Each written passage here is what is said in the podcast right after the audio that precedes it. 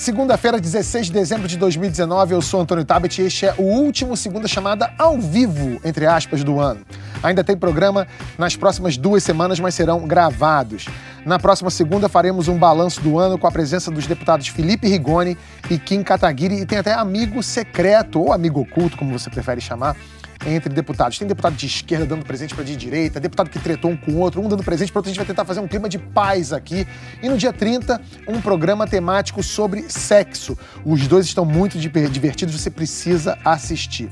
Hoje estão comigo aqui minha parceira de quase todas as horas, Mara Luque, meu companheiro de torcida organizada pelo Flamengo, Carlos Andreasa, que terá uma semana e tanto pela frente, o legítimo Fareia Leimer, Joel Pinheiro e o colunista da Folha de São Paulo, Igor como é que é o seu sobrenome? Gilov, Gilov, Gilarvas? Gilov, mas é impossível. Gilov. Pode falar o que quiser. Eu posso falar o que eu quiser. Tranquilo. Sheila. Tanto faz. Xena. É, é Gilov que Gilov, fala. Gilov. Qual é a origem? Alemão. Alemão. Gilov. Gilov, Gilov, Gilov. Esse Dream Team aqui está reunido hoje para falar da situação de Weintraub e Salles. Será que na ceia de Natal vai ter fritura de ministro?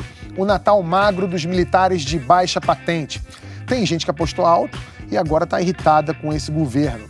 Nos quatro cantos do mundo, a esquerda está vendo que Papai Noel não existe. Dessa vez, foi no Reino Unido, com a vitória de lavada do Partido Conservador. O que a esquerda brasileira pode aprender com isso? A heresia daqueles maconheiros do Porta dos Fundos já cancelou sua assinatura do Netflix? Eu não. E para aquecer os corações, uma linda história de amor de um filho por sua mamãezinha. Não se inscreveu ainda no My News? Dá esse presente pra gente. Toca o sininho para saber quando tem vídeo novo e fica por aqui que o Segunda Chamada tá só começando.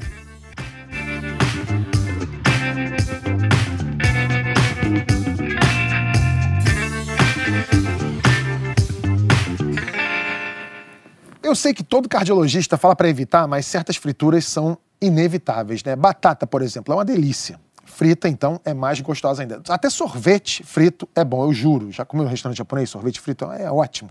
Muita gente diria que tudo frito é mais gostoso, menos treinadores de futebol e alguns ministros. Abraham Weintraub, ministro da Educação, fez aniversário em outubro, mas o inferno astral só veio agora e veio com força. Convocado pela Comissão de Educação da Câmara para explicar, explicar aquela história de dizer que se planta maconha nas universidades federais, ele apanhou mais que massa de pizza. O professor Israel, deputado do PV do Distrito Federal, disse que o ministro pega casos isolados para causar pânico na sociedade. A Tabata Amaral, do PDT de São Paulo, destacou os problemas na educação do Brasil é, e a mania do ministro de perseguir a universidade. O deputado cearense Edilvan Alencar, do PDT, disse que o ministro não tem condições para estar na pasta e deveria aproveitar o Natal para pegar o beco, uma expressão nordestina para pedir para sair. Weintraub saiu de férias na sexta e tem gente dizendo que ele não volta. Igor, será que ele pegou o beco? Vai pegar o beco? Olha, tá tudo indicando que sim. É, só que é uma questão de timing, porque sempre que sai na imprensa qualquer coisa do governo Bolsonaro, olha, o ministro vai sair, vai cair, aí o Bolsonaro só de birra vai falar não, não vai cair nesse momento. E tem uma coisa, ele ainda é apoiado pelos filhos do presidente, porque ele é um representante legítimo daquela figura, essa novidade política que a gente tem no Brasil, que é o olavista bolsonarista, né? Então, ele é um cara da o bolsonarista raiz, ele acredita no Olavo de Carvalho, quero crer que ele não, crê, ele não acredita na terra plana, mas vai saber. O fato é, ele está balançando, ele vai cair em algum momento, se é daqui até março, que seria... Tem nome? Um o PP, então, aí tem uma coisa, o PP está, como sempre, de olho, né? Então, é, tem dois ministros que estão meio balançando, que é ele e o Mandetta da Saúde, e ambos o PP está de olho porque eles querem, querem, porque querem voltar a ter um orçamento gordo, um, um esquema grande para operar na esplanada. Seria uma grande coisa contra o Bolsonaro, contra esse discurso de que faz uma nova política, entre aspas, que não troca cargo por ministério, tudo mais, por apoio por ministério. Mas a gente tem até os nomes já, o deputado Isalci e o, o, o, o ex-governador Espiridião Amin são nomes que estão circulando aí para a área da, da, educação. Mas tem um fato novo nessa questão do Weintraub, da, da fritura dele, é que parece haver pela primeira vez um racha no vestiário, dentro dessa, dessa ala ideológica. É, pessoas que são muito ligadas ao bolsonarismo, a essa dinâmica ideológica, trabalhando pela quebra do Weintraub. Muitos ruídos é, é, nesse ambiente. E, e, é curioso porque a razão pela qual se tenta derrubar o ministro é em função de uma boa ação dele, que foi a tentativa de diminuir o ministério, né? é, é extinguir ou esvaziar a tal TV Escola, de que ninguém ouve falar, de que não, que não tem audiência nenhuma, é um contrato da Fundação Roquete Pinto, e os bolsonaristas que estão ali na teta se mobilizaram contra essa intenção do Weintraub. O, o fogo principal dessa fritura vem de dentro, é uma espécie de fogo, fogo amigo. Eu tenho a impressão. Boa ação, né, Andréas? Desculpa, mas uma boa ação se a gente considerar que é necessariamente uma TV inútil, a TV escola. Sem né? dúvida. Você considerar que ela poderia ter um potencial, poderia Todas as TVs explorada. estatais do Brasil, né? Não, não, tem TVs que até fazem alguma, tem emissoras estatais aí que você pode dizer que tem seu é, valor. talvez, mas assim, do, do, é, do sistema é do governo federal é complicado. Você dizer que de partida não, se é TV estatal, então certamente é, é porque esse, tipo, esse é o tipo de notícia que pega mal com todo mundo, né? É aquela notícia que reverbera mal entre partidários e oposição, porque vai acabar com a TV Escola é uma manchete que parece que ele está ceifando algo que, que, educa pessoas, que educa pessoas, né? Para oposição. Tá, né? que não tá porque ninguém assiste. Ninguém assiste. Educa nada. Por outro lado, entre, entre isso é um traço do governo é. Bolsonaro. Toda vez que sai alguma medida que pode ser uma boa medida em termos de orçamento, em termos de é, eles conseguem fazer disso também uma, uma coisa ruim e, e reverberar muito de forma muito ruim, que foi quando eles acabaram com a publicação de balanços, lembra? Uhum. Que aí ele pega e anuncia que é para retaliar o, os jornais. Quando tem toda a argumentação prática. Claro, né? prática, isso, é. de, de, eficiência, enfim. E, e, é uma coisa que não vem do governo dele, é uma coisa que já vem há, há tempo sendo estudada. Mas eles tudo é travestido, quer dizer, o ministro não cai pelas causas que deveria cair. Né? Mara, eu, eu percebi que houve um movimento de tentar derrubar o ministro Weintraub por esse motivo, fogo amigo mesmo, desde dentro, desde o Palácio do Planalto. A racha se manifestou muito claramente e aí houve uma espécie de refluxo. Aqueles que atacavam se recompuseram. Então, não sei qual é o status verdadeiro do ministro Weintraub junto ao presidente da República. Mas acho que ele, pelo menos, ganhou tempo. É, não está tão fraco quanto parecia. Acho que ele, nesse momento, há outros ministros mais fracos, por exemplo, o Onix Lorenzoni. Esse aí parece que, havendo, havendo reforma, esse cai. Esse está caindo faz um, um ano é. quase. Não faz um ano. É, é impressionante é. como ele não, não se sustenta, ninguém leva ele a sério.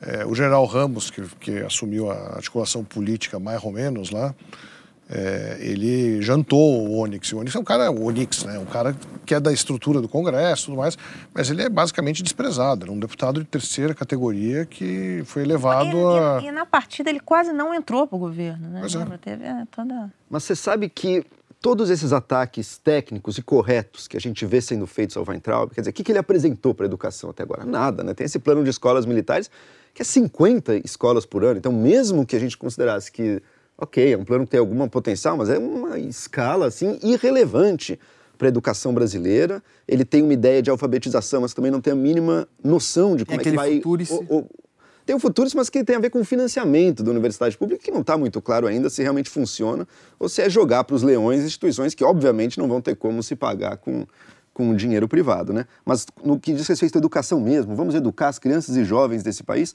ele tem um plano de alfabetização que não sabe como vai colocar em prática, tem ideias ali, discussão do, do método fônico e tudo, mas nenhuma noção do que vai ser feito de fato para ensinar as crianças a ler e escrever no Brasil.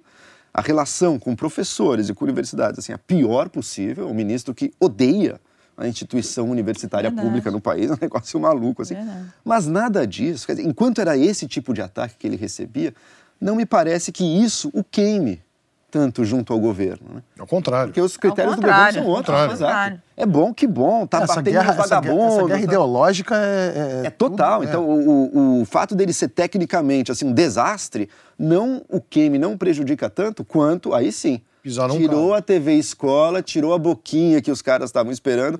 Agora chegou o problema. É um negócio assim de uma baixeza, de uma falta assim de, de comprometimento com uma pasta que vamos lá, né? Era para ser das mais, se não a mais importante desse país. É, outro ministro que está enrolando é o enrolado, na verdade, é o Ricardo Salles do Meio Ambiente. Os senadores Randolfo Rodrigues e Fabiano é, Contarato, ambos da rede, haviam pedido o impeachment dele. O ministro do Supremo, Edson Fachin, decidiu em outubro que esse pedido deveria vir é, do Ministério Público e que os senadores não tinham legitimidade para isso. Eles recorreram e o Faquim passou a bola para o plenário. Cabe ao STF agora decidir se os senadores podem abrir ação por crime de responsabilidade contra um ministro de Estado e, caso positivo, analisar os argumentos. Enquanto isso, o Ministério Público de São Paulo investiga Salles por atos cometidos quando ele era secretário do Meio Ambiente no governo Geraldo Alckmin. Ele é suspeito de ter pressionado policiais e delegados e de ter usado o cargo para tentar direcionar inquéritos e defender interesses de uma construtora.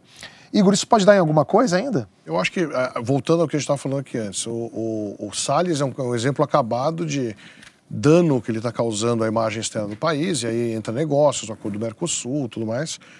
Só que ideologicamente ele é muito afinado com tudo que o governo pensa. Então eu acho muito difícil que ele caia num primeiro momento. Esse vai, me parece, posso estar enganado. Está entregando resultados, né? Não, ele está entregando o que ele quer. É exatamente o que ele quer. Ele está reais ele está, o Weintraub entrega também.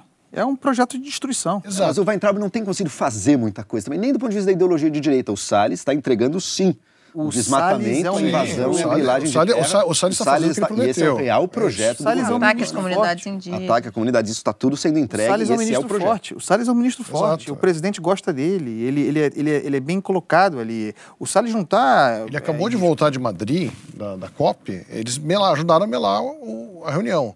Eu ouvi de um ministro nesse fim de semana, cara, ó, conseguimos. Bem, então tá, né? Está é, tá colocado que eles, o que eles querem. O leitmotiv, para falar bonitinho, né, do, do, desse governo é destruição, é pulsão de morte, é, é sempre um, um, um discurso para baixo, um discurso que está sempre tentando destruir estruturas, porque se, eles se consideram revolucionários, é uma maluquice, enfim, não vou discutir isso, mas eles se consideram que estão na frente, na vanguarda de algum tipo de guerra cultural tudo mais. É. E, e esse é o lugar que o cara pode fazer estrago, né? Mas aí tem, tem esse lado revolucionário, né?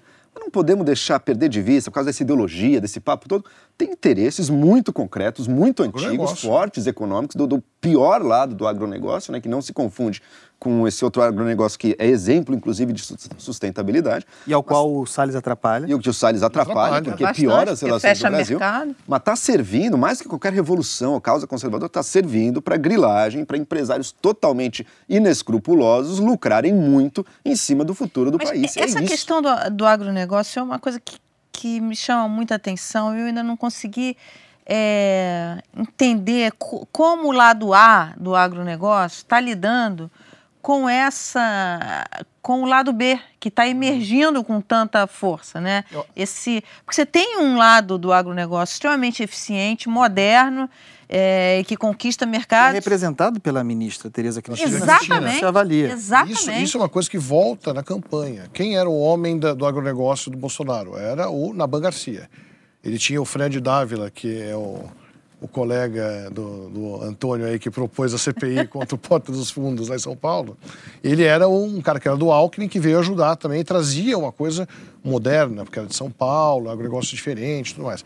Mas o Naban é o Naban. O Naban é um cara que tem uma história conhecida, tudo mais, defesa de talvez setores não exatamente os mais progressistas, se é que dá para dizer isso. A Tereza Cristina, quando ela assume, era, era uma tacada dentro do possível de mestre, porque ela é uma técnica do setor e ela fez um, um trabalho que mesmo gente mais à esquerda elogia, acha que tá, tá bom e tudo mais. É, mas tem uma briga. O, o Naban foi lá e derrubou a direção do INCRA. Tem uma briga interna também aí que está sendo colocada. Eu acho que tudo que passa, tá indo, que está indo muito pro, via Ricardo Salles, passa por Naban, passa por essa, essa contracorrente, digamos assim, menos moderna, vamos dizer, do, do agro. O Ministério da agricultura é hoje em dia um defensor mais consistente Isso. do meio ambiente no Brasil do que o Ministério, do, Meio Ambiente. O Ministério é da Agricultura é o Ministério do Meio Ambiente. É. É, ele, ocupa, ele ocupa esse espaço e vá lá, por um motivo empresarial, de negócio. Né? É, existem, é justo. Existem selos, Isso. certificações de vá lá, qualidade ambiental, sem os quais nossos produtos não são, a gente não pode, negociados. A gente pode dizer que o Ministério da Educação e do Meio Ambiente eles travam hoje guerras exclusivamente ideológicas? São são... Tem essa dimensão, tem essa dimensão econômica que o Joel fez referência, da qual a gente é, não pode é, se esquecer. Não, é claro que existe esse, esse, reflexo, esse reflexo econômico, mas é, a pauta deles é... é o, o, a pauta é, que faz espuma e que é aquela em que o Weintraub se agarra e que é dessa galera ideológica, é a guerra cultural a que o Igor fez referência. Uma ideia de que existe um inimigo dentro do establishment, dentro da máquina do ministério, que precisa ser que precisa ser removido e cuja única forma de remover é destruir.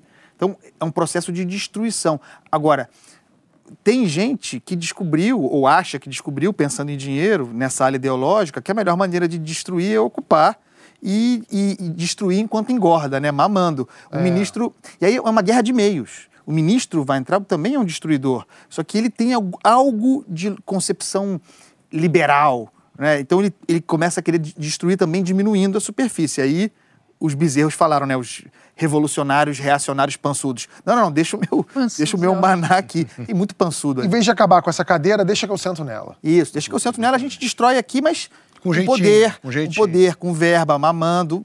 Nada muito diferente do que os bolsonaristas acusavam o lulopetismo. O PT de fazer, exatamente.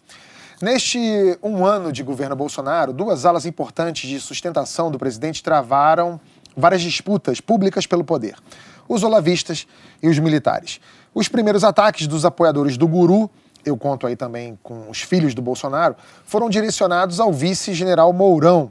Eles também atuaram para a dispensa de militares que estavam no Ministério da Educação ainda na gestão Vélez e foram responsáveis pela queda do general Santos Cruz, o primeiro militar de alto escalão que dançou no governo. Também caíram, aí por pressão do, de ruralistas, generais que estavam à frente do INCRA e da FUNAI. Igor, os militares saem enfraquecidos desse primeiro ano de Bolsonaro? Eu acho que se eles pudessem voltar a outubro ou até agosto do ano passado, eles teriam feito uma coisa completamente diferente. Eles angariaram apoio ao Bolsonaro, fizeram um, uma concertação entre eles, falaram assim, olha, vamos sustentar e dar o um máximo de quadros possíveis, porque afinal de contas acabou 64, passaram-se 50 anos, podemos fazer voltar à vida pública. E dançaram, porque eles acharam que iam tutelar. No começo do governo, você tinha uma série de movimentos é, perigosos até dessa ala bolsonarista. Eles namoraram, flertaram com o Guaidó lá na, na, na, na Venezuela e, e, flertaram com a ideia de uma intervenção militar lá, num certo momento, os militares foram lá e falaram assim: não, de jeito nenhum, volta para cá, volta todo mundo para casinha. No primeiro momento deu certo. Só que aí começaram os embates, embates, embates. Você chega lá para maio, de maio a junho, até a queda do Santos Cruz, acabou. Os militares foram absolutamente patrolados pelos olavistas e começaram a fazer o jogo. O general Heleno, que era conhecido como figura de autoridade, um cara que né, ia conseguir ser o principal conselheiro do governo, ele foi, basicamente, ele virou um olavista. Foi cooptado. Ele virou um olavista. É, é impressionante o que aconteceu com ele. Por, absoluto, por absoluto interesse de ficar na cadeira. É impressionante. Isso eu não tenho dúvida. Eu, eu, acho que os militares não tinham muita alternativa. Eu, com isso eu quero dizer, não teriam muito como se arrepender. A eleição do Bolsonaro foi percebida e é percebida de modo geral na sociedade como uma vitória dos militares. É, então, eles precisariam, de alguma maneira, entrar naquilo ali para tentar minimizar o, o, estrago na imagem do, dos, dos militares. Aí, eu concordo com o Igor, acho que eles superestimaram a, a própria capacidade de tutelar o presidente.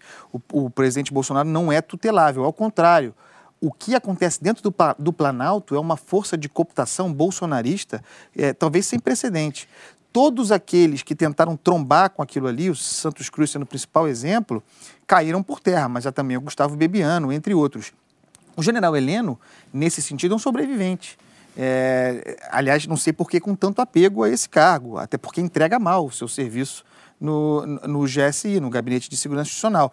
Mas o general Heleno percebeu, acho que sobretudo a partir da queda do Santos Cruz, que ele precisava é, encontrar um tom bolsonarista. E aí radicalizou. Os discursos dele a partir da queda do Santos é, Cruz são assustadores. Então, vergonhosos, de... né? Se tornou um, um capaz. Ah, força de a história do AI-5 era, vamos isso, tem que ver como fazer, fazer né? Essa tipo... resposta dele do AI-5 acho é, que é muito sincera. Do... Quem conhece esse pessoal, eles estão nessa guerra cultural dentro do Exército há 25 anos. É coisa antiga. Então, eles pensam isso e pensam coisa pior, na verdade. Eles não falam.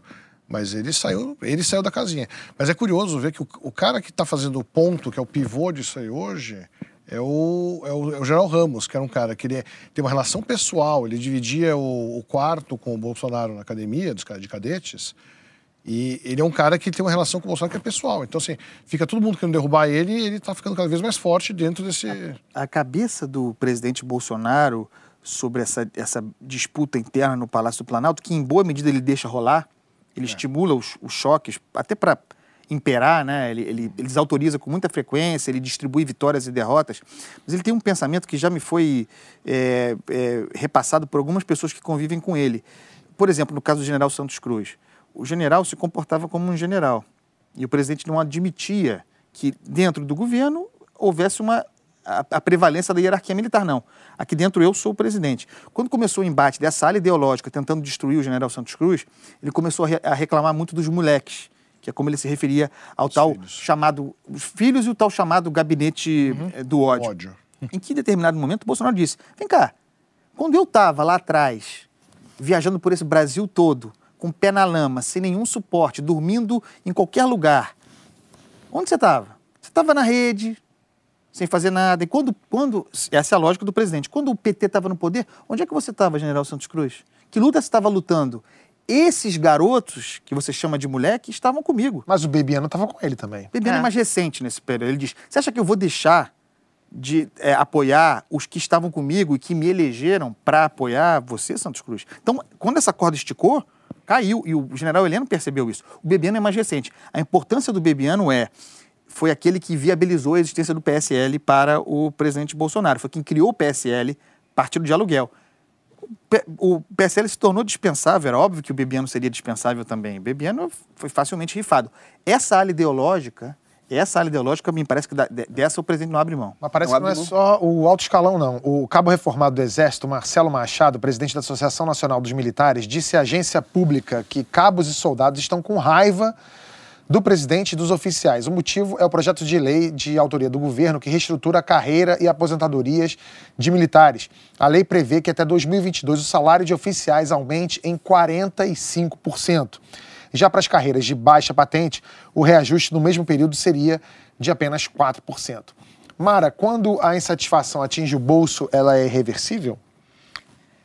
A insatisfação é, é, o bolso que é o catalisador desses movimentos que nós estamos vendo na América Latina, é, na, na, Europa, enfim, a, a vitória conservadora na, na, no Reino Unido, o bolso sempre vai ser o catalisador. Essa, essa insatisfação ela vai juntando, vai juntando, e, e isso vai ser o caso. Agora, nesse caso específico dos militares de baixa patente, é interessante observar.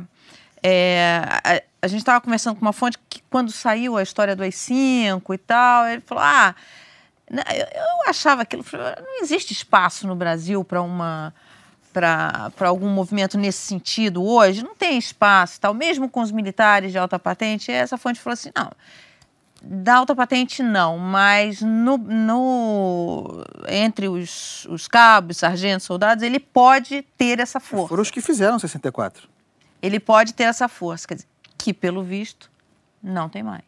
A ala ideológica do governo acalentava, talvez ainda acalente, o sonho, delírio talvez, de que sim, os generais, o alto oficialato jamais topariam um golpe, mas as baixas patentes, os soldados, até a PM, aí sim. Os caminhoneiros. Esses, os caminhoneiros, esses sim topariam a sublevação total de toda a hierarquia para impor um regime ali ditatorial no país. Acalentou-se em algum momento esse sonho.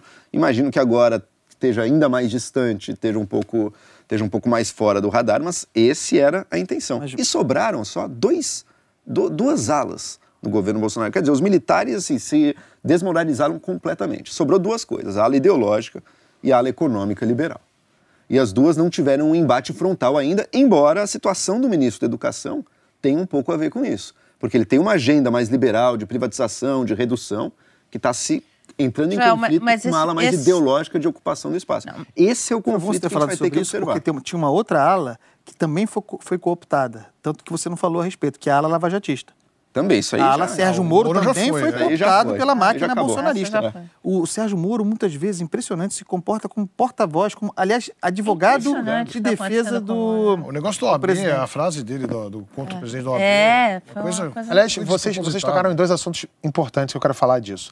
Primeiro, você falou dessa ala econômica. A gente teve uma promessa durante as eleições e até uma expectativa, logo que o Bolsonaro foi eleito, de uma melhora no cenário econômico. Mas o ano está acabando e a gente tem uma, um- um- uma expectativa aí de 1,12% de crescimento. A taxa Selic é, é, vai ser. a gente vai ter 4,5. 4,5. 4,5%, não é isso? Temos esperança para 2020? É, a, a economia em 2020 pode melhorar um pouco, como ela vem melhorando aos pouquinhos, não é nada do que é parecido, mas isso que você falou é interessante, complementando o que o Joel falou, a, a, a turma liberal também se decepcionou com esse governo. Você tem muita gente no mercado financeiro que está por aqui do governo, porque havia uma expectativa, expectativa de crescimento era de 3%. E não só não entregou, Daí foi a torcida de Deixa eu falar, gente que uma tava, coisa que tinha largado torcida, né? qualquer, qualquer Mas não personalidade. é, Nesse primeiro ano. Que- né? o que, que todo ano. mundo imaginava? Que havia um choque liberal. Primeiro, essa era, era o discurso. Vem um choque liberal pela primeira vez nesse país. Vai ter uma redução do, do Estado, você vai ter uma, um uma volta do dinamismo na economia e atração de investimentos. Prime- a primeiro ponto, e isso acontece, fica muito claro no, no primeiro trimestre do governo, quando os mercados começam a desmontar as posições, você vê uma queda da Bolsa naquele momento, porque todo mundo entrou muito otimista, porque começam a ver que o presidente não tem articulação nenhuma Ninguém para contava passar. com o Twitter, né? Ninguém contava com o Twitter e a for olhar- incapacidade de articulação Se do você for governo olhar, no assim, Congresso. o que, o que o governo entregou esse ano? Previdência. Foi a, grande agenda entregue. Que é uma O que, agenda que o importante. Rodrigo Maia Então, não, entregou, vamos lá, porque vamos lá, ele teve vamos um papel exatamente. importante Mas vai nisso. Não, conta ele do não teve governo. papel importante. Ele vai, ele foi ele que entre- que Foi entregou, ele que mas entregou, é. foi para conta do governo, beleza. Nada mais. Aquele grande, aquelas PECs e projetos delirantes do Paulo Guedes que não vai passar nunca. Redução de municípios, é um negócio maluco. Vai passar pontualmente o que o Congresso quiser nesse último ano de gestão do Rodrigo. A hora que o Rodrigo sair de lá, Deus sabe o que vai acontecer. Mas É tem festa. gente dizendo que ele, que ele tá armando tudo para continuar. É, mas é profundamente Mas, mas digamos, Não, não vai dar, é. É muito inconstitucional. É, é- a- já, já a eleição dele, a primeira reeleição Já foi dele, já foi, complicado, já foi meio um bico na lei. Essa não, agora não. Mas assim, é mais uma ala que, que se decepcionou e está insatisfeita. É lógico, você tem uma reação. A economia, ela começa a melhorar, solta alguns sinais interessantes, É a ponta, né? Mas é muito é a pouco ponta, né? e a ponta vai ponta tá- custar tá assim. muito cara. Ô, Mara, você acha Não, que a mas, gente... mas digamos uma coisa, o, entre trancos e barrancos, a equipe econômica do governo entregou mudanças importantes. Tem um trabalho também aí de tornar alguns processos do governo mais eficientes, que acho que estão caminhando na direção certa. A política monetária, a política econômica está correta. É aquela Está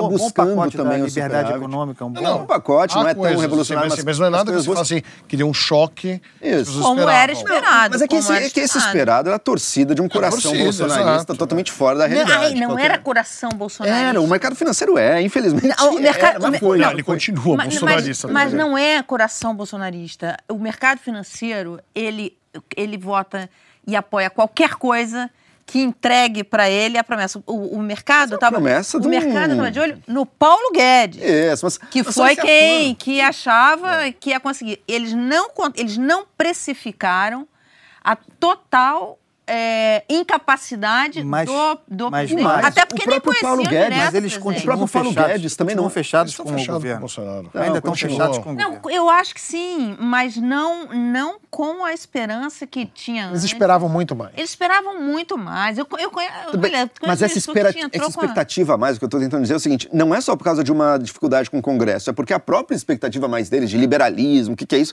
não está de acordo com a realidade do Brasil. Acho que a lição de casa está sendo feita, a recuperação econômica está ganhando tração, tudo indica que o ano que vem vai ser melhor do que esse. Não vamos crescer a 5, mas não existia cenário possível de se crescer a 5. A política correta está sendo feita e a, e a melhora econômica vai vir. Esses juros baixos, olha, vão dar um estímulo Mas bom Mas você já economia. tem no mercado gente projetando alta de juros para o segundo semestre do ano que vem. Se a inflação voltar, vai ser, o, vai ser o caminho, claro. Precificando claro. a volta, enfim, eu fim do, seguinte, do ciclo. Essa, de... esse, com todas as circunstâncias, eu sou muito crítico da ideia de que numa superfície conflituosa instável como essa do governo Jair Bolsonaro, eu acho muito difícil que se faça uma reforma estrutural liberal para valer.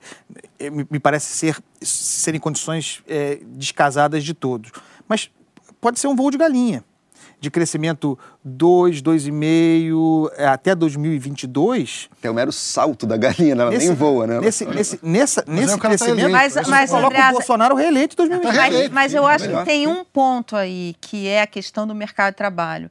Porque essa recuperação não está resolvendo a questão do desemprego. Porque tem outros elementos, não é só uma questão econômica, é, é uma questão é, estrutural. Só ver o Rap, o Uber na rua. Exatamente. É você tem uma, você tem postos de trabalho nunca, nunca mais. mais e o crescimento, saber. quer dizer, a queda do desemprego está dado, se dá em grande, em grande parte por é, emprego informal. Por... Exatamente. Os dois estão crescendo, né? O, o informal mas, é uma parte que é mas, mas o formal cresceu. É muito também, pequeno para você criar essa sensação de bem-estar que que uma economia, sabe, em crescimento, é. forte e Você tal. Tem até criaria. um ponto, uma coisa que talvez ande aí, que é, talvez seja a, a, única agenda que vai andar no primeiro semestre antes das eleições, que é a coisa do saneamento. Aí, aí você tem é verdade. uma. Aí tem uma você tem uma, uma coisa importante. Primeiro, é importante que ela destrava, de fato, uma série de gargalos que estão colocados. Traz e você não tem, você tem historicamente, dos quatro, cinco grandes eixos de infraestrutura, saneamento é o de menor taxa de investimento nos últimos 50 anos no Brasil. É um troço. Tem um estudo super bom da Interb que mostra isso claramente. É, é o fim da picada. Assim, o, país é uma grande favela, assim, nesse sentido. Mas eu tô com o Andreasa aí, viu? Se o governo entregar crescimento de 2,5% a 3% nesses anos, vai ser visto como um bom trabalho, Sim. a população vai sentir que a vida está melhorando e a tendência ah, é ele Você viu que essa pesquisa Datafolha manter. recente indica que 53% dos entrevistados, uma amostra representativa, consideram, têm a perspectiva de que suas vidas vão melhorar. É. Isso é um sinal de, de otimismo, de expectativa, é, que é, é esse crescimento de 2,5% 2020, 2021, 2022, muito dificilmente não, não reelege o presidente é. Bolsonaro. Hoje é isso.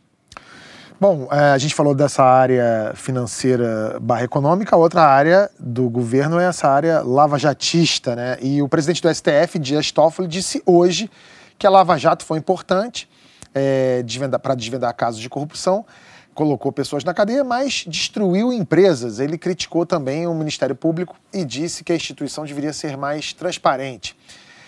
Andreasa, qual a avaliação do, do Toffoli para você nessa condução do STF? Eu acho que ele vai mal. Acho que ele é um mau presidente do Supremo. Eu achava que ele, eu imaginava que ele tivesse a consciência da chance que ele tinha de se reinventar como ministro do Supremo, ainda muito jovem, e se afastar da sua associação ao lulopetismo, especialmente depois da presidência da Carmen Lúcia, que foi muito ruim, muito fraca, muito frágil. E ele, no entanto, se colocou de uma maneira a, a meu ver, potencializar. Ele até talvez tenha se afastado do lulopetismo, mas para se colocar no lugar de presidente do Supremo, agente político. É, Você não achou ele muito pendular? Mas isso, isso é exatamente a definição do, do de um agente político dentro, dentro do, do, Supremo. E, raras vezes ele votou ou é, botou em pauta votações por motivos técnicos, por motivos que têm a ver com a função do Supremo Tribunal Federal de guarda constitucional. É, ele, faz, ele fez cálculo político, adiando, dividindo, para, por exemplo, evitar o Lula, é, para não, não. Uma ideia de que poderia poupar o Supremo é, se negando a ser o Supremo, o que resultou no contrário, expôs o Supremo como poucas vezes antes. Então, acho uma presidência muito ruim. E esse negócio de atribuir a Lava Jato, aqui fala alguém que é muito crítico da, do lavajatismo, vocês sabem, não é, tô nessa há muito tempo.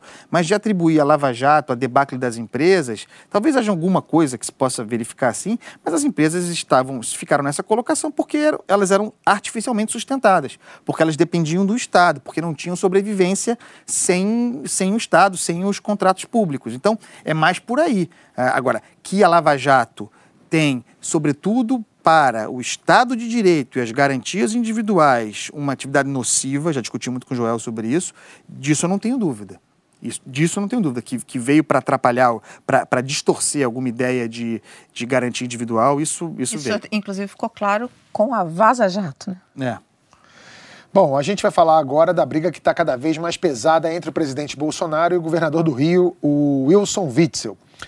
Carlos Bolsonaro, filho do presidente, que voltou às redes semana passada, divulgou um vídeo do deputado federal Otone de Paula, do PSC do Rio de Janeiro, dizendo que Witzel está forjando provas para que a investigação do caso do assassinato de Marielle respingue na família Bolsonaro. Ele chegou a dizer que conversas entre milicianos seriam divulgadas pela Globo e que essas conversas são armadas.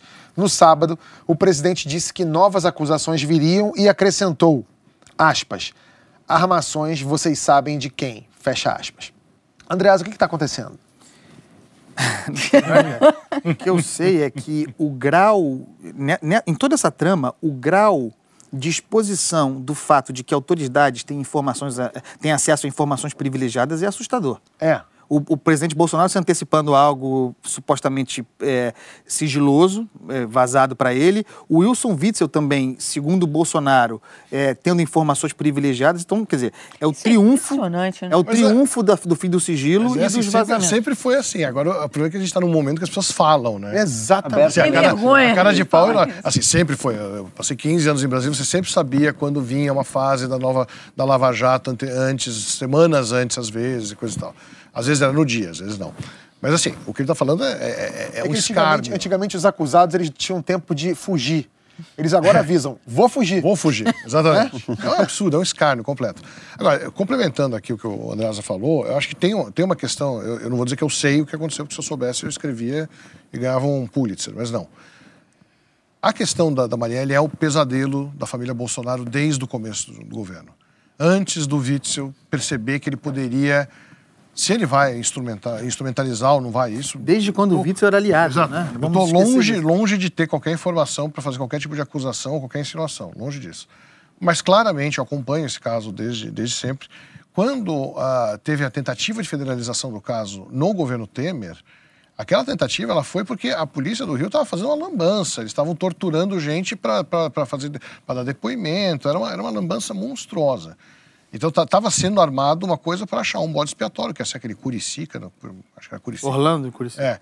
Ele ia ser o bode expiatório e não colou. Não colou. Então, a partir daí, houve uma pororoca das investigações que era rachadinha do, do senador Flávio com Marielle e agora a rachadinha do vereador Carlos. Isso tudo está virando uma coisa só. Se vai ser manipulado, se não vai ser, não tenho a menor condição de saber, mas que existe um temor monstruoso, e isso é a coisa que mais tira sono do governo, é isso. E curioso, né? Se por que tanto medo com relação a essas investigações? Repetem tantas vezes que são totalmente inocentes, não tem absolutamente nada a ver, mas mesmo assim fica numa coisa que acho que só aumenta o, a desconfiança das pessoas. Ó, oh, vai surgir um áudio aí de conversa dos milicianos. Bom, se você já está se entregando assim tão fácil. É... Pois é, eles deveriam ser os primeiros a querer apurar e resolver Exato, isso, né? né? Você acha, Igor, que isso vai. É, esse, esse crime vai ser apurado e solucionado Acho que está contaminado, tá contaminado de uma tal forma que, assim, se descobrirem que foi o tiozinho da esquina que matou a Marielle não foi ninguém que ninguém com nenhuma conexão política, ninguém vai acreditar. Não, mas a, aparentemente, foi... aparentemente os assassinos já Não, não os assassinos sim, sim, não, não, está colocado. Mas digo assim, a essa altura do campeonato, a coisa tão contaminada pela guerra de narrativas, para usar a palavrinha da, da moda, que o que sair disso aí vai ser contestado. Não tem credibilidade, né? E não vai ter credibilidade. Então, se descobrirem que o Bolsonaro mandou matar, não estou falando que falou isso, pelo amor de Deus, assim, mas se descobrir uma coisa altamente assim que vai causar o impeachment do presidente, por exemplo, ninguém vai acreditar.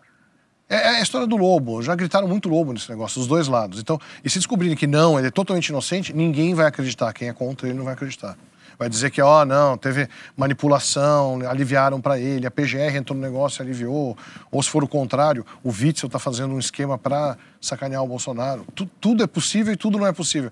Nessa. Mas será que isso não depende da, da é, do tamanho da prova que aparecer. Se é. surgir uma prova direta, se surgir uma prova direta envolvendo Bolsonaro, não há narrativa. E aí, nesse, nesse, nesse sentido, vai muito mal até aqui a coisa quando saiu a coisa do áudio do, do porteiro, né? Exatamente. Aquilo desmoralizou qualquer início de investigação que pudesse existir. Então, como foi aquele processo, quem quis sacanear quem, é outra história. Agora... É, é porque isso que o Joel falou é, é uma coisa que me pega muito, me chama muito a atenção, porque esse, esse desespero, essa essa coisa de querer. Do Carlos, né? E é do Carlos. É, do Carlos, é de, eles se debatem tanto de um jeito por conta disso que me dá a impressão que tem alguma mas coisa nessa caixa de gordura. Mas acho que por hora tem duas dimensões aí que a gente precisa deixar claro.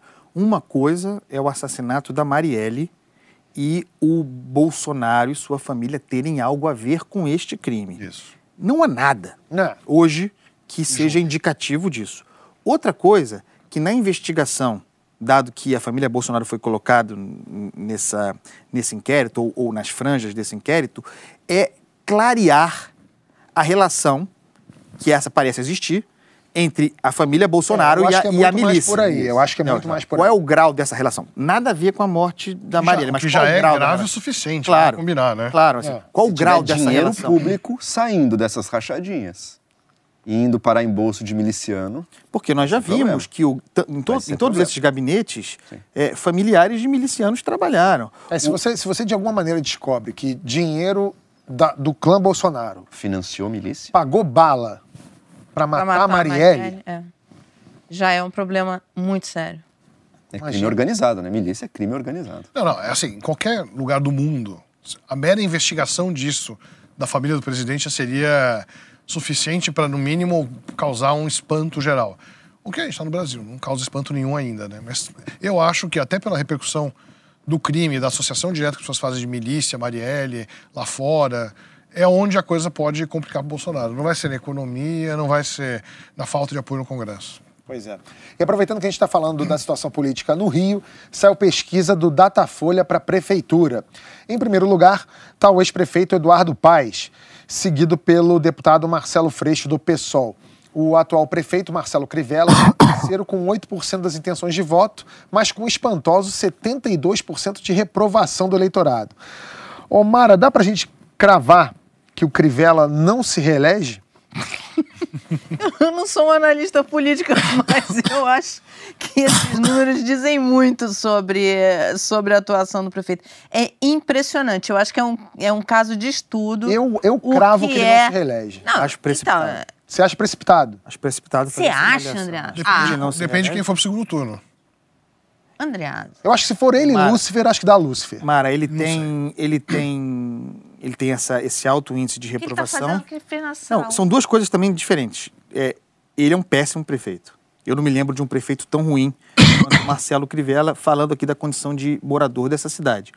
No entanto, ele é o prefeito, tem o peso da caneta e nós sabemos o que prefeitos são capazes de fazer em ano eleitoral, abrindo caixa responsavelmente. Mas, Andreasa, Programa Andreasa, de... ultimamente, mas ele, a gente tem ele visto... tem caixa. A gente tem visto vários casos... Tem muita gente dizendo que ele, que ele que ele camufla o caixa, que ele terá caixa para fazer obras de, de intervenção nesse sentido. Tem outra coisa, Tabet. Eu me parece que as coisas se encaminham para que ele seja apoiado pelo Bolsonaro. É, é, o, o, Bolsonaro é muito próximo da Igreja Universal, muito próximo da TV Record. Essas coisas são, se dão assim. Então... Bem, mas eu ainda acho que isso no Rio de Janeiro, isso é muito mais influente para uma, uma eleição estadual do que para uma eleição municipal, para começar. É, e assim, segundo que a gente tem casos recentes, especialmente em eleições municipais, de prefeitos tentarem reeleição e se darem super mal. Né? Rio, Sim. São Paulo. Né? O meu ponto ah, aqui, Tabet, é o seguinte. Prefeitos eu... que nem estavam tão mal avaliados é. quanto. O meu ponto ela, aqui é o seguinte: eu, eu... eu, não acho que ele seja o favorito. Eu só acho que é muito cedo, dado isso, dado, dado essas informações aqui de que eu tratei, para tirá-lo me parece mesmo que o favorito. Ele tem a máquina. Me parece mesmo que o favorito seja o Eduardo Paes. Porém, o Eduardo Paes tem sido pontualmente fustigado pela Lava Jato. É, é, toda vez, isso se verifica temporalmente, toda vez que ele coloca a cabeça para fora aparece, tem algum destaque, vem algum vazamento, alguma coisa contra ele. Então, é, ele é muito refém. Em 2018, ele foi muito fulminado. O espírito do tempo era lavajatista, ele foi muito fulminado pela associação ao Sérgio Cabral e ao PMDB essa é uma sombra que talvez em menor dimensão pesará contra ele em, no ano que vem na eleição municipal. A gente está entre Eduardos e Marcelos, né? Que Eduardo Paes, o Eduardo Bandeira de Melo, que é um nome é, que a rede pode lançar ex-presidente do Flamengo. Se o Flamengo ganhar o Mundial, então não dá para segurar. Tem o Marcelo Freixo e Marcelo, Marcelo Freixo. O Marcelo Freixo está com um discurso bem mais moderado, não está? Será que ele não tá consegue tá movendo, evitar Está tentando se mover para o centro, ele identificou é. esse lugar. O, o, Marcelo Freixo é competitivo, como foi na última eleição. Quase ele chegou, levou. chegou ao segundo turno. O, é. a, o que a prefeitura fez, por exemplo, com, com o Carnaval do Rio é, que é uma força econômica do Rio, quer dizer... Não, Mas, Mara, isso é o que a gente percebe. Para a população, ele fez um bom gesto. Mais ou menos, Andreasa. A, o Crivella tem tanta rejeição que ganhou até samba. É. O que deve ser é, realmente uma afronta para um político que já se manifestou tantas vezes, como disse a Mara, contra alguns elementos do carnaval. A gente vai ouvir agora uma homenagem que o pessoal do bloco Concentra Mas Não Sai, de Santa Cruz, levará para as ruas do Rio de Janeiro em 2020. Roda aí, Bia.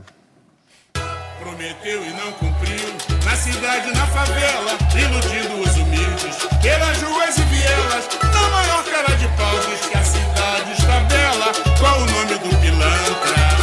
Crivella, prometeu e não cumpriu, na cidade, na favela, iludindo os humildes. Bom samba. pois é. Você vê o seguinte, sabe o que é o dado importante aí? Santa Cruz, Zona Oeste. Então é, é, um, é, uma base muito forte. Aliás, é o lugar onde o Eduardo Paes é mais forte. E é, e é o que decide a eleição. A, a, gente vive aqui na bolinha Zona Sul, Centro-Zona Sul, acaba se esquecendo de que aqui não se ganha eleição nenhuma. Pois é, mas você está dando mais um elemento. Então, eu estou dizendo, a situação do Crivella não é fácil. É. Mas ele está sentado na cadeira, tem a máquina na mão e, tem, e terá, ou pode ter, o apoio do Bolsonaro. O Bolsonaro pode se queimar um pouco nessa. Você não acha, eu acho não? que o Bolsonaro não vai embarcar na Se ele embarcar tirando foto junto de Crivella ali. Se... Não sei, tem que ver, tem que ver, ver. os favores devidos, é. né? E, e, e, como o Tabet falou, quer dizer, tem histórias de prefeitos que não eram tão mal avaliados quanto ele, que estavam sentados na cadeira e que não se reelegeram. eu posso falar por São Paulo. São Paulo ah, não, não tem. É, a, re, a, reeleição é exceção em São Paulo. Nunca se as pessoas se reelegem. Aqui no, Conde, aqui no Rio, Conde não se reelegeu. É. É. Depois disso, o Haddad, é, salvo engano, todos se reelegeram. É uma, uma dança muito animada nas festas mais Faria Limer do planeta, reforçou a proximidade da deputada federal Joyce Hasselman do PSL e o governador João Dória do PSDB. Olha aí os dois no final de semana na festa de aniversário do Dória. Joel, o Dória deve de alguma forma apoiar a Joyce na prefeitura, para a prefeitura de São Paulo? Tá Você se... foi nessa festa, Joel? Tá se desenhando, eu não estava nessa Joel tá festa, ali. não, não fui convidado para essa festa e não... Não é você ali atrás, Joel? tá se desenhando isso, né? Que que corrida vamos ter em São Paulo também. Vai ser, vai ser divertido, né? A, a, a eleição de São Paulo, essa municipal São agora, Paulo tem uma eleição municipal como a do Rio, né? Eles merecem, né? A gente, a gente sofre tanto aqui, né? Não, mas acho que é desse ano de São Paulo, vai ser tipo a Fazenda. E virou uma coisa muito curiosa. Você tinha um é cara que era, um, era, era literalmente fora do baralho, que era o prefeito, que era o Bruno. Aí ele é diagnosticado desafortunadamente com câncer. É um câncer grave, está em tratamento. Não se sabe o que vai acontecer direito, se ele vai, se vai conseguir concorrer ou não. O prognóstico parece bom para o curto prazo. O câncer, de certa forma, salvou a candidatura. Coloca ele no baralho de novo. Não, não, ele virou, ele, ele subiu nas pesquisas internas de 10% para 25%. Impressionante. De, Nossa, é impressionante. só empatia, ganhou empatia com isso. A empatia é. do câncer é uma coisa. E ele tem uma postura muito digna, ele foi muito. É, ele foi muito transparente, né? Muito transparente, não escondeu em nenhum momento. Chegou lá, olha, gente, estou doente mesmo, coisa e tal. Então, ele voltou pro, e ele colocou a coisa, ele, ele trouxe, não só ele voltou o baralho, como ele trouxe as cartas para a mão dele. Então, tudo agora depende dele. O, o apoio da. O, eu tive com o Dória agora na, na, na Califórnia, ele deu uma entrevista para mim e falou: olha, eu, eu quero a, a, a, a Joyce como vice do, do, do, Bruno. Isso ela disse que não vai, né? Ela, ela disse que não vai, mas, ela, Não tem, mas ela não tem muita opção. Ela não tem partido, ela não tem legenda quase. E ela não tem mais o padrinho. Então, o novo padrinho dela é o João, é o Dória. Então, está é, tá muito colocado que. que é, o, e o Bruno topa? O Bruno, o Bruno não quer. De jeito nenhum. Mas o de jeito nenhum também tem limites, porque ele não tem tanta, tanto poder, apesar de toda essa, essa empatia. Ele é um cara que teve que distribuir muito poder, delegou muito poder na prefeitura, porque ele não era um, cara, um prefeito forte. Ele era um vice que chegou lá meio por acaso. Né?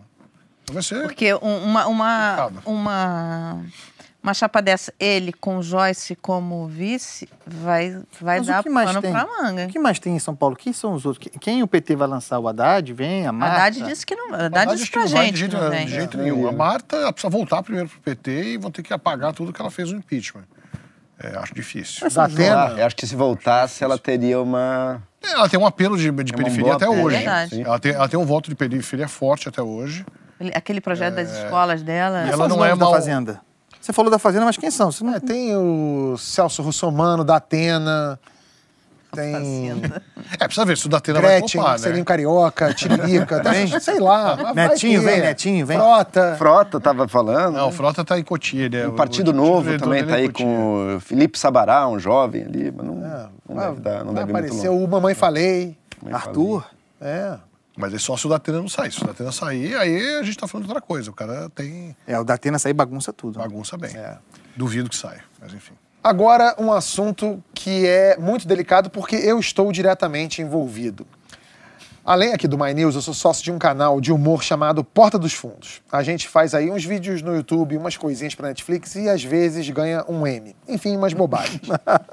tá no ar agora no Netflix o nosso especial de Natal chamado A Primeira Tentação de Cristo, que mostra um Jesus relutante em abraçar a missão de ser filho de Deus.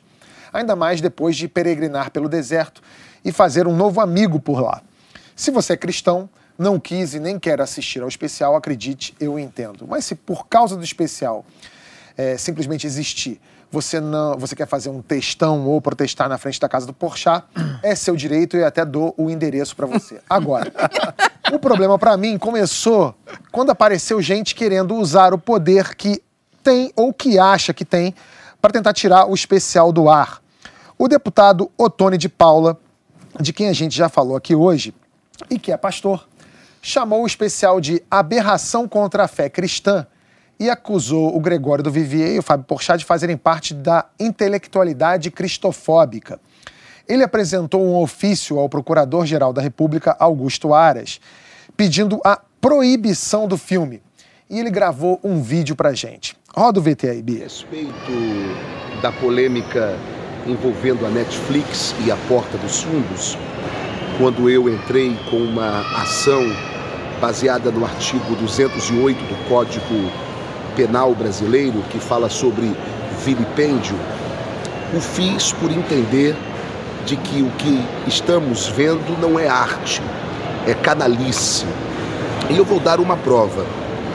É, Ariano Suassuna foi o autor do Alto da Compadecida, um filme que falava sobre, sobre, sobre adultério, sobre mentira, sobre corrupção, envolvendo até padres, não é?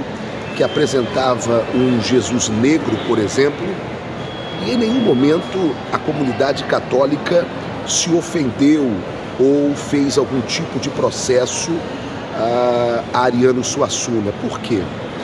Porque nós estávamos diante de uma arte.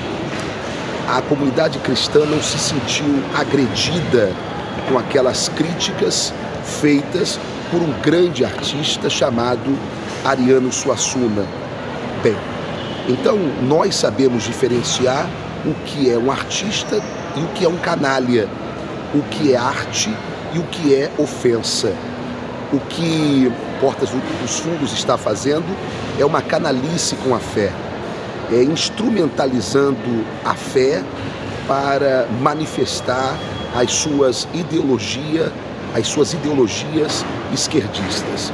É por isso que nós entramos com esta ação é, contra o Porta dos Fundos e estamos sim mobilizando a comunidade cristã a fazer um protesto contra a Netflix. Bom, uh, o deputado, eu cheguei a ver também, um assistir, o deputado na bancada da Câmara dizendo, é, na primeira manifestação dele, dizendo que o Porta dos Fundos tinha xingado Jesus no especial. E não havia nenhuma, nenhum xingamento, talvez pelo fato de Jesus ser gay no especial. Ou seja, é, até onde eu sei, gay não é xingamento, ou pelo menos não deveria ser. E se o deputado aparece na Câmara dizendo isso, né, que gay foi xingado, para mim isso já é homofobia. Isso é a primeira coisa. Uh, a segunda, ele diz que é, Ariano Suassuna é arte, o que a gente faz não é arte. Bom, eu, eu duvido muito dos critérios do deputado para ele ser o, o abalizador do que, que é arte do que, que não é. Eu não sei se ele é a pessoa ideal para referendar o que é arte o que não é. é. Terceiro, ele fala de gente que instrumentaliza a fé para alguma coisa. Bom, um pastor deputado para mim já é alguém que instrumentaliza a fé em busca de alguma coisa. Tem inclusive pastor que pede senha do cartão para fiel e que hoje é deputado. Isso para mim é muito mais grave, é muito mais desrespeito à fé do que é, uma obra de comédia de um grupo que faz é, um especial de Natal como esse. É, enfim, teve outra coisa. Ele falou que Ariano Suassuna fez um, um, um Deus negro né? E que, por ser arte, a comunidade cristã não se sentia ofendida. Ou seja, se o Porta dos Fundos tivesse feito um Deus negro, talvez então, por não ser Então arte, o problema dele é com. Ele a... talvez ficaria, ficasse ofendido. Ou seja, tem tanta coisa errada aí que eu não sei nem se a gente precisa de defesa, no fim das contas. É, enfim, eu queria que vocês falassem, porque eu até me sinto, sei lá. Tem uma questão óbvia que, de, da propaganda que esse tipo de ação faz, né? Quer dizer, é, vai contra o intento. O, intre, o intento é usar a máquina uh, pública, a condição de deputado federal e usar o parlamento para, portanto, essa é a condição, um movimento censor. É, é, é um movimento de alguém que está tentando se valer da, da estrutura do Estado para censurar. Consequência disso prática é que a audiência deve ter aumentado imensamente. As pessoas devem ter assistido muito mais, não vai dar em nada, não vai dar em nada. Serve para ele, no entanto, falar com a sua palanque. falar com as suas bases, com seu é. com seu palanque. Gente... Mas ele faz um desserviço também para muita gente que o apoia e que ele apoia, porque isso fez uma propaganda gigante. Porta dos Fundos virou é, é o, o, especial de Natal, por exemplo, é, o do ano passado que mostrava um Jesus que era extremamente arrogante, é, cretino, né, que era o especial que ganhou o M e que não teve essa reverberação toda e que o desse ano tem só pelo fato de Jesus ser gay, gay né, que criou esse problema. É, o do ano passado não teve o destaque que desse ano está tendo por conta da audiência. Então, na Europa. Foi matéria em vários o lugares. O especial deste ano já é destaque na Europa, nos Estados Unidos, etc. E é matéria em vários jornais da Europa que chamam o atual governo de e deputados de homofóbicos. Ou seja, isso prejudica extremamente a imagem do, do, atual governo que ele faz parte no exterior. Sabe, Tebet, que eu até, eu até entendo, pensando com uma cabeça liberal, que é, se organize boicote. Não gostei disso, não vou mais assistir Netflix, não vou mais dar audiência para o Porta dos Fundos. Isso é do jogo. Tem uma dimensão legítima aí.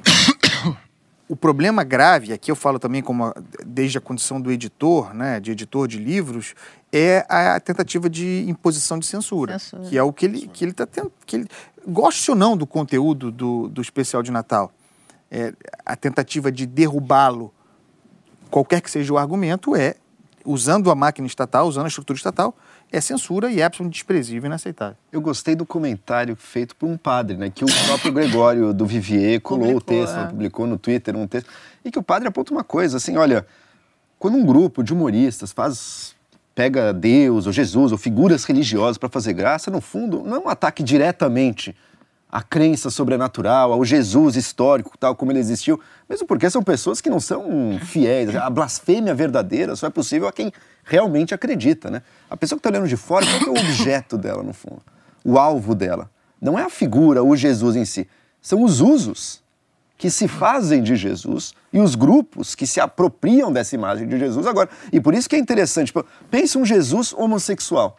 Olha como isso leva uma reação raivosa de tanta gente. Esse, essa reação e os sentimentos que estão por trás dessa reação, isso é o alvo da, da o, que, o que ele fala é o seguinte, a, a blasfêmia é quando você ataca o projeto de Deus. Que, aliás, eu acho que boa parte dessas pessoas que estão falando aí não sabe qual é o projeto de Deus. Você senta, tenta com ele para conversar, meu amigo, qual é o projeto? Qual é o projeto de Deus? Né? Que o cristão está lá, se compromete, faz missão, faz trabalho pastoral. Qual é o projeto de Deus? Eu, eu garanto a vocês que e boa parte pessoas, não sabe o que, que é. Qual são, é? E são pessoas que, do alto de uma arrogância, de uma prepotência, de uma vaidade, acham que falam com uma procuração assinada. É. Acham que falam como se fossem porta-vozes de Deus. O especial de Natal tem um canal ótimo no YouTube chamado Meteoro que fez uma. dissecou o vídeo de um jeito que, que eu não conseguiria fazer, o especial. Porque é um Deus do Velho Testamento, um Deus é, que às vezes toma suas medidas de um jeito mais violento, às vezes até.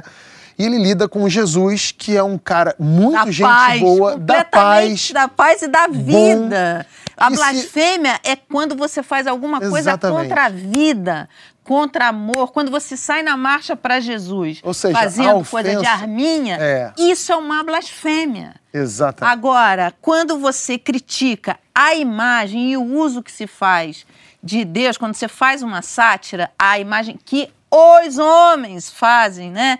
Que nós, humanos, fazemos de Deus, isso é uma sátira. Quando a você... blasfêmia é você ir contra a vida. A blasfêmia é você discriminar pessoas. A blasfêmia é você não estar tá comprometido com a partilha, porque o verdadeiro projeto de Deus é a partilha. E isso, agora eu tô falando, agora eu sou Mara, coisa pastora, Mara, Mara, catequizando, pô. Mas é porque eu fiz trabalhos missionários, eu trabalhei em pastoral. Você é eu, católica? Eu sou católica, católica, Carola. É, eu, eu fui para, sabe, e tem muita gente que faz trabalhos lindos e que sofre é, porque por exemplo, quando a gente teve a discussão aqui do, do casamento, de, de é, homossexuais adotarem crianças ou não, eu falei, cara, eu já, passei, eu já trabalhei na rua com crianças que não tem nada. Você negar para essas crianças o direito a um lar, a uma família, a um tio, a um avô, é uma maldade.